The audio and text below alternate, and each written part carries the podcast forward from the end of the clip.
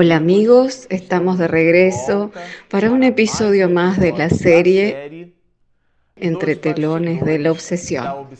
A usted que nos está acompañando a través del canal, le decimos que este es el episodio número 50 y que estaremos finalizando el capítulo 10 de esta maravillosa obra en donde Manuel Filomeno de Miranda, a través de una historia romance, nos brinda aquello que después de leerla a la obra, doña Ivone Amaral Pereira la tituló Entre telones de la obsesión.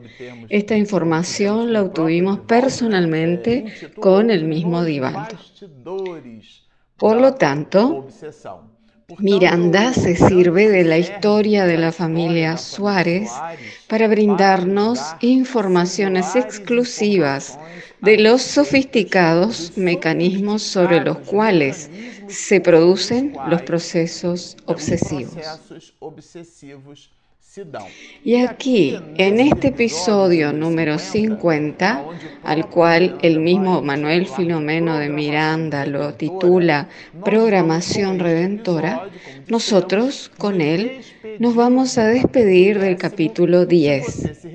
Si ustedes recuerdan en el episodio anterior, Teofrastus, en un diálogo con la entidad venerable Glaucus, espíritu que conjuntamente con Saturnino auxilian a la familia Suárez, Teofrastus confiesa que después del siglo XV él se había empeñado en comandar las fuerzas del mal principalmente considerando que el árbol del Evangelio como consolador prometido, que había nacido en Francia en el periodo de las luces, en el periodo del iluminismo, que es cuando Allan Kardec, nuestro querido codificador, planta al consolador prometido, que posteriormente fue trasladado a la tierra de Santa Cruz o Veracruz, tierras de nuestro querido Brasil. Y Teofrastus recibió de parte de otras entidades malignas, así como tenaces, la misión, digamos así, de influenciar en el pensamiento de los cristianos las ideas de la maledicencia, la lujuria, el apego a la vanidad, a todo aquello que los ligara a los asuntos materiales. Y junto con esos procesos, en ese mismo diálogo entre Glaucus y Teofrastus, hay una especie de convencimiento de Teofrastus de abandonar su posición. Comprendamos que aquí se trata de un espíritu que regenteaba el ambiente, que Manuel Filomeno de Miranda lo denomina como anfiteatro, el cual era el ambiente en el cual él se colocaba como un juez y determinaba las sentencias sobre los asuntos que eran traídos por otros espíritus. Entonces, él se coloca en una posición de señor, de juez, de detentor de lo que él mismo denominaba justicia. Y aquí Glaucus, al igual que Saturnino, lo hacen percibir de que la verdadera justicia es la justicia de Dios. Y allí hay un cierto duelo verbal que lo percibiremos mucho en esta parte de la obra entre Teofrastus y Glaucus, a tal punto que Miranda genera el siguiente apunte.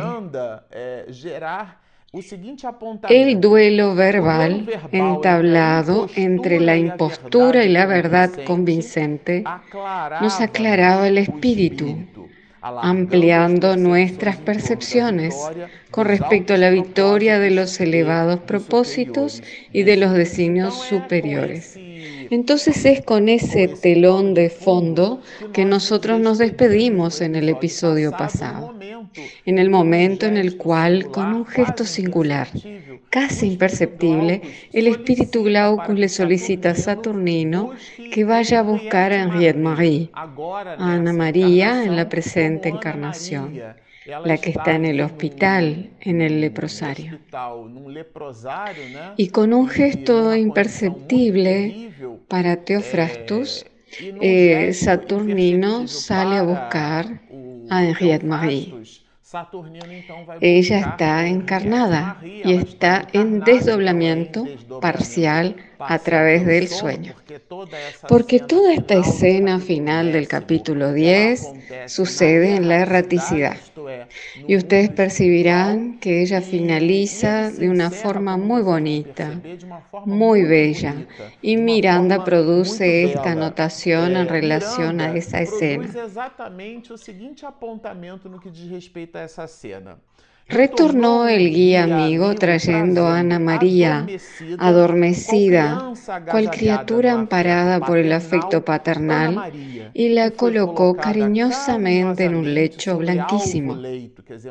Quiere decir una cama con sábanas blancas, que le estaba reservado desde el comienzo de la entrevista. Y ahí es cuando Teofrasto percibe que estaba allí en el mundo espiritual ante el amor de su vida y él se conmueve. Ella recibe pases magnéticos brindados por Saturnino, por la entidad benefactora, que junto con Glaucus buscan viabilizar la programación redentora de ellos. Usted ya lo, ustedes ya lo percibirán. Que por H o por B ella recobra el juicio de sí misma y se da cuenta de que estaba frente a Teofrastos, quien ya la había reconocido Henriette Marie. Y ellos están allí en aquel encuentro maravilloso de dos almas. Y cuando leímos varias veces este episodio, lo que me llamó mucho la atención es que en los capítulos iniciales de esta obra trataban algunos momentos narrados por Miranda en los cuales él cruza la mirada con Teofrastus a poca distancia, en el cual se estaban juzgando los casos que habían traído los espíritus del mal, determinados asuntos. Y en un momento dado de la incursión que fue a buscar a Teofrastus por primera vez, Miranda lo describe a él. Y este percibiendo tal vez por inducción psíquica la mirada de Miranda, lo mira y éste baja la vista. Y Glaucus y Saturnino lo orientan a Miranda para que buscara concentrarse y se librara de la curiosidad. Yo creo que yo también en ese mismo lugar daría una miradita, pero seguramente que no permanecería cómodo si, un espíritu de esa magnitud inferior me mirara.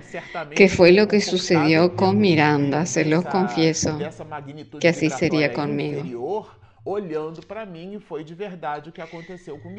se trata eh, de un espíritu malo, pero en este momento en el cual él ve y se da cuenta de que está ante el amor de su vida, que si ustedes nos están acompañando recordarán que ellos ya tuvieron un encuentro previo en el cual Glaucus le sugiere a Teofrastus en el anfiteatro que fuera a observar su condición. Entonces, el doctor Teofrastus, estando ante el amor de su vida, cambia completamente su panorama. Y observamos eso mismo al recordar una exhortación de Juana de Ángelis, que nada resiste a la fuerza incoercible del amor, a pesar de que se tratara de un espíritu malo ligado a los asuntos que él consideraba como justicia, que en realidad eran sentencias de maldad. Incluso en la, en la obra, Miranda describe un proceso de zoantropía, un proceso de modificación del perispíritu de una mujer que se transforma en una loba. Y ese proceso de transformación es inducido por la vibración de el proceso hipnótico tenaz del propio Teofrastus. Pero haciendo abstracción a todo eso, en este momento ahora él estaba ante el amor de su vida y él modifica completamente su panorama psíquico. Y tanto el espíritu Glaucus como Saturnino sabían de eso. Entonces ya estaba todo planificado allí. Cuando nosotros leemos el capítulo al cual les recomiendo que hagan una nueva lectura mismo con mucha atención, porque ustedes percibirán que hay una planificación del mundo espiritual superior, a pesar de que el telón de fondo es el socorro a la familia Suárez, que a propósito el propio Miranda lo menciona en la obra, en el primer capítulo, a pesar de que eso era el telón de fondo, aquí nosotros tenemos el cambio de curso de ese espíritu que Glaucus y Saturnino están buscando retirarlo de aquella condición maligna. Entonces Teofrasto le pide perdón a ella, porque si ustedes recuerdan el drama él había dejado la vida a través de un asesinato, como resultado de un proceso de la Inquisición. Y ella de alguna forma había sido la mujer que confidenció el amor que tenía por ese eclesiástico a otro eclesiástico.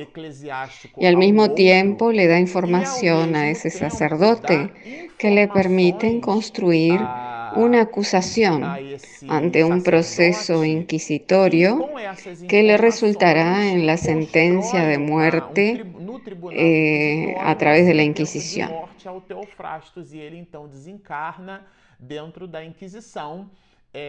Y las piezas de esa Inquisición fueron brindadas por el amor de su vida. Entonces hay una trama formada que cuando ella lo percibe, ella asesina al espíritu llamado Jean, el sacerdote, que es el otro espíritu maligno de esta trilogía. Y después de eso, ella abandona la existencia a través del suicidio, porque sorbe el mismo veneno que había colocado en el vino que ah, consecuentemente asesinó al mencionado sacerdote. Y ella lo bebe y deja su existencia a través del suicidio. E faz uso do vinho e deixa então a existência através do suicídio. Entonces, como ustedes observan, es un drama que culmina aquí con la presencia de esas dos almas que verdaderamente se aman. Y Teofrastus comienza pidiéndole perdón a ella porque la manera en la cual ella se encontraba en aquel antro, digámoslo así, que era un leprosario, en donde ella se encontraba allí junto a otra compañera, y Miranda lo describe al panorama psíquico como siendo terrible, porque las entidades desencarnadas estaban sorbiendo lo que aún restaba de fluidos, de las vibraciones de las personas que estaban allí a solas.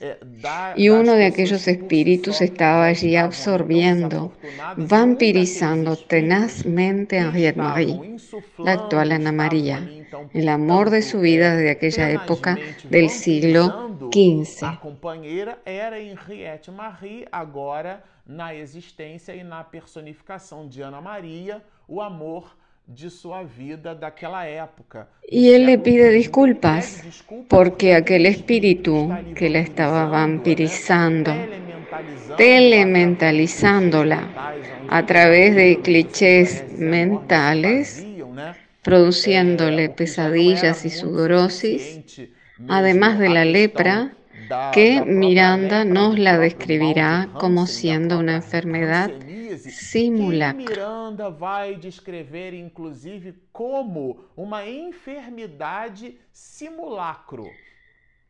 El mismo Divaldo, en un periplo que tuvimos la felicidad de acompañarlo por Río de Janeiro, él nos citó que determinadas enfermedades son simulacros enfermedades que nosotros manifestamos, pero que en realidad están arraigadas en nuestro psiquismo y muchas veces son potenciadas por las entidades desencarnadas.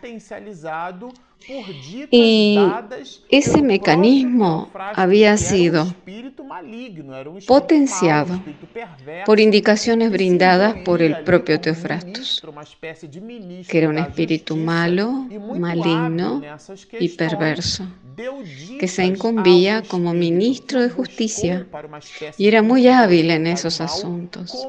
Le había dado indicaciones a un espíritu que le hizo una consulta para hacer daño, indicándole cómo debía él potenciar los reveses de esa compañera. Entonces Teofrastus le había dado las indicaciones que él en verdad percibe que había sido él el inquisidor. Y cuando él está ante el amor de su vida, él comienza pidiendo disculpas. Y noten lo que el amor es capaz de hacer. Ese sublime sentimiento y Miranda en una visión poética, lo cual nosotros admiramos muchísimo en su trabajo. Él nos dice así, perdonarte, nuestro, nuestro sacrificado amor es más grande que todo y por sí solo anula todas las antiguas aflicciones. Yo soy quien te ruega, Teo. Y allí hace una abreviación y lo llama de Teo. Es una especie de apodo cariñoso de los dos en la intimidad. Ayúdame y no me abandones. Soy una esperanza casi muerta y tú eres el aliento que me hace revivir. Y ellos comienzan a conversar sobre los planes futuros.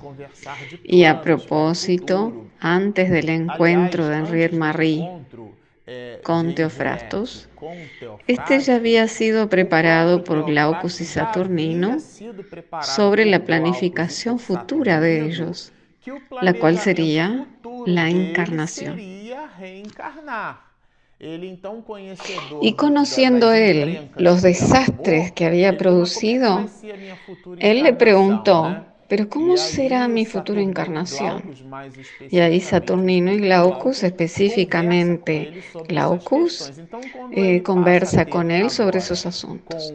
Entonces, cuando él se encuentra con Henriette, que había sido traída por Glaucus y despertada por los pases magnéticos, Mientras dialogaban Saturnino y Teofrastus, él sabe de sus perspectivas futuras.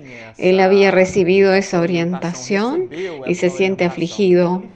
Y ellos conversan sobre ese asunto. Eh, de, de manera que esas anotaciones de Miranda dicen así.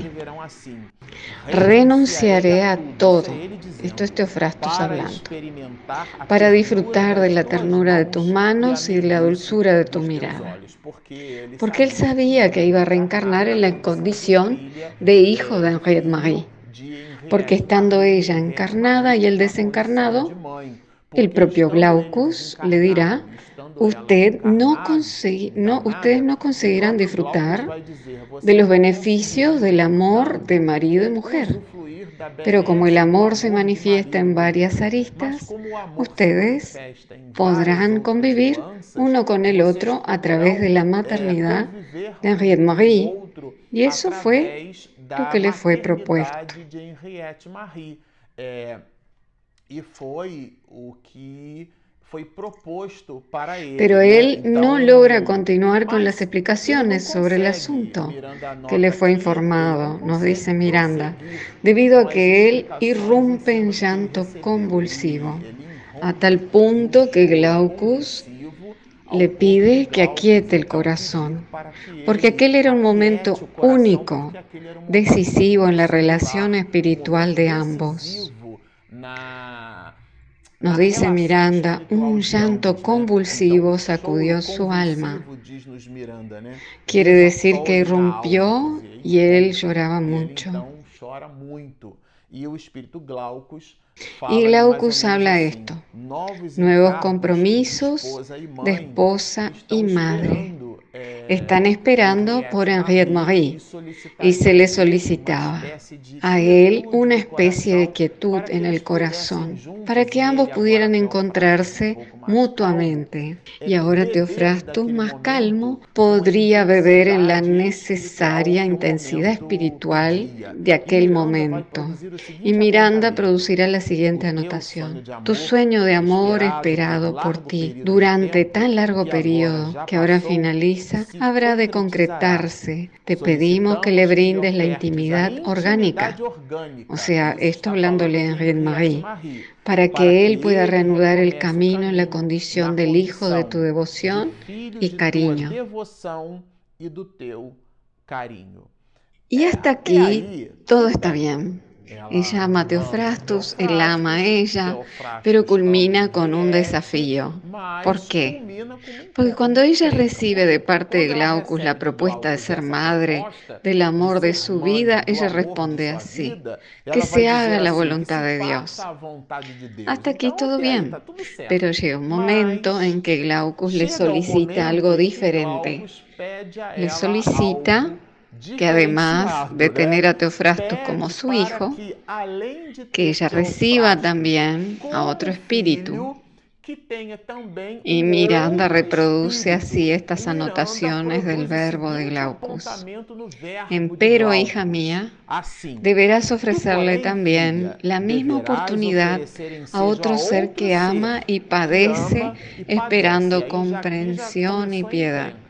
Y aquí ya comenzó el, el desafío. ¿eh? Se trata de Jean Villemain, que en realidad era el hombre que había producido la sentencia de muerte de Teofrastus y a quien ella lo había envenenado. El infeliz sacerdote que en el pasado desencadenó todas estas aflicciones. Eh, en este momento ella responde que no, porque se le está pidiendo mucho. No lo podré hacer.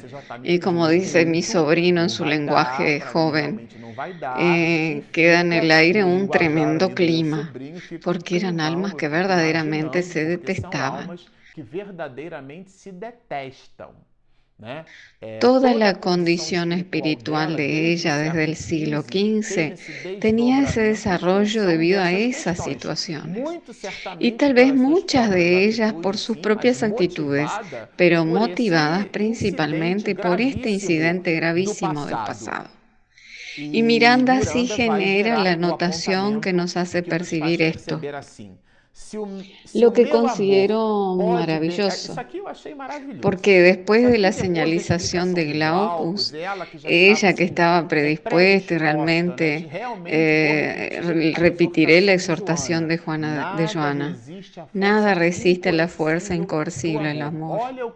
Observen lo que Henriette Marie, que es traída desde un leprosario, es un espíritu que tiene en su haber de 200 años últimos varios incidentes, tiene una enfermedad simulacro que es potenciada a través de una obsesión grave, que se había suicidado en el pasado y está ante el amor de su vida y ve un rastro de oportunidad superior en función del pedido de Glaucus y en función de la explicación del mismo, ella dirá así.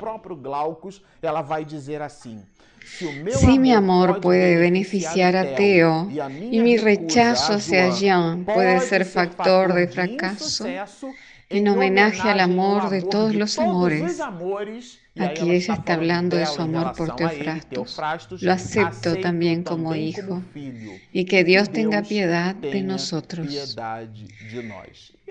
Y allí realmente Glaucus habla de que esa actitud benévola va a disipar todos los vínculos de rebeldía. Esa es la expresión que es utilizada. Eh, tu seno transformado en santuario maternal recibirá al amigo y al adversario, y los tendrás como hijos dilectos en la forja del hogar.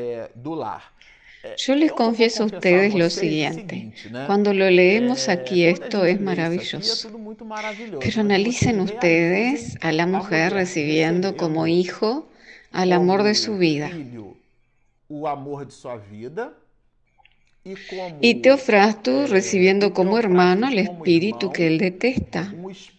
Y Henriette Marie teniendo como su segundo hijo el espíritu detestado por ambos. Este es el, el panorama espiritual de esta familia para el futuro.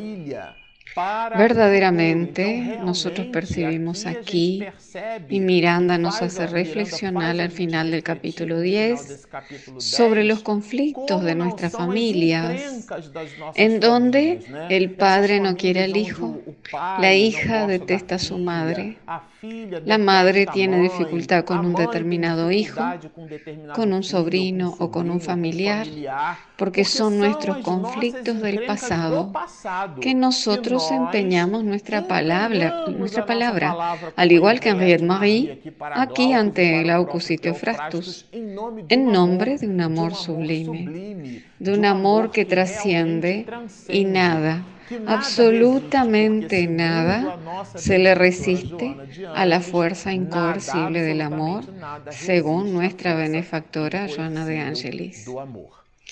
Y para que concluyamos, ya que Ana María Henriette es reconducida al Lazareto, una especie de leprosario, que como siempre Miranda para designarlo utiliza un lenguaje sofisticado y lo llama Lazareto.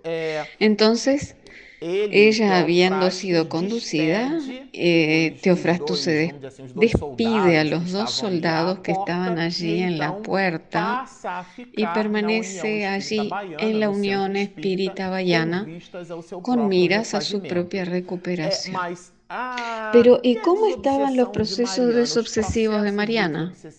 ¿Qué será que sucedió con Teofrastus después de este instante? ¿Y cómo se produjo la planificación espiritual de Henriette Marie? Eh, la planificación, ¿no? Bueno. ¿Cómo se dio todo eso? Todos esos asuntos ustedes los verán con nosotros en el próximo episodio, en el capítulo 11, titulado Las agresiones. Por ahora permanezcan con nosotros, inscríbanse en nuestro canal, descarguen el aplicativo, síganos y mucha paz.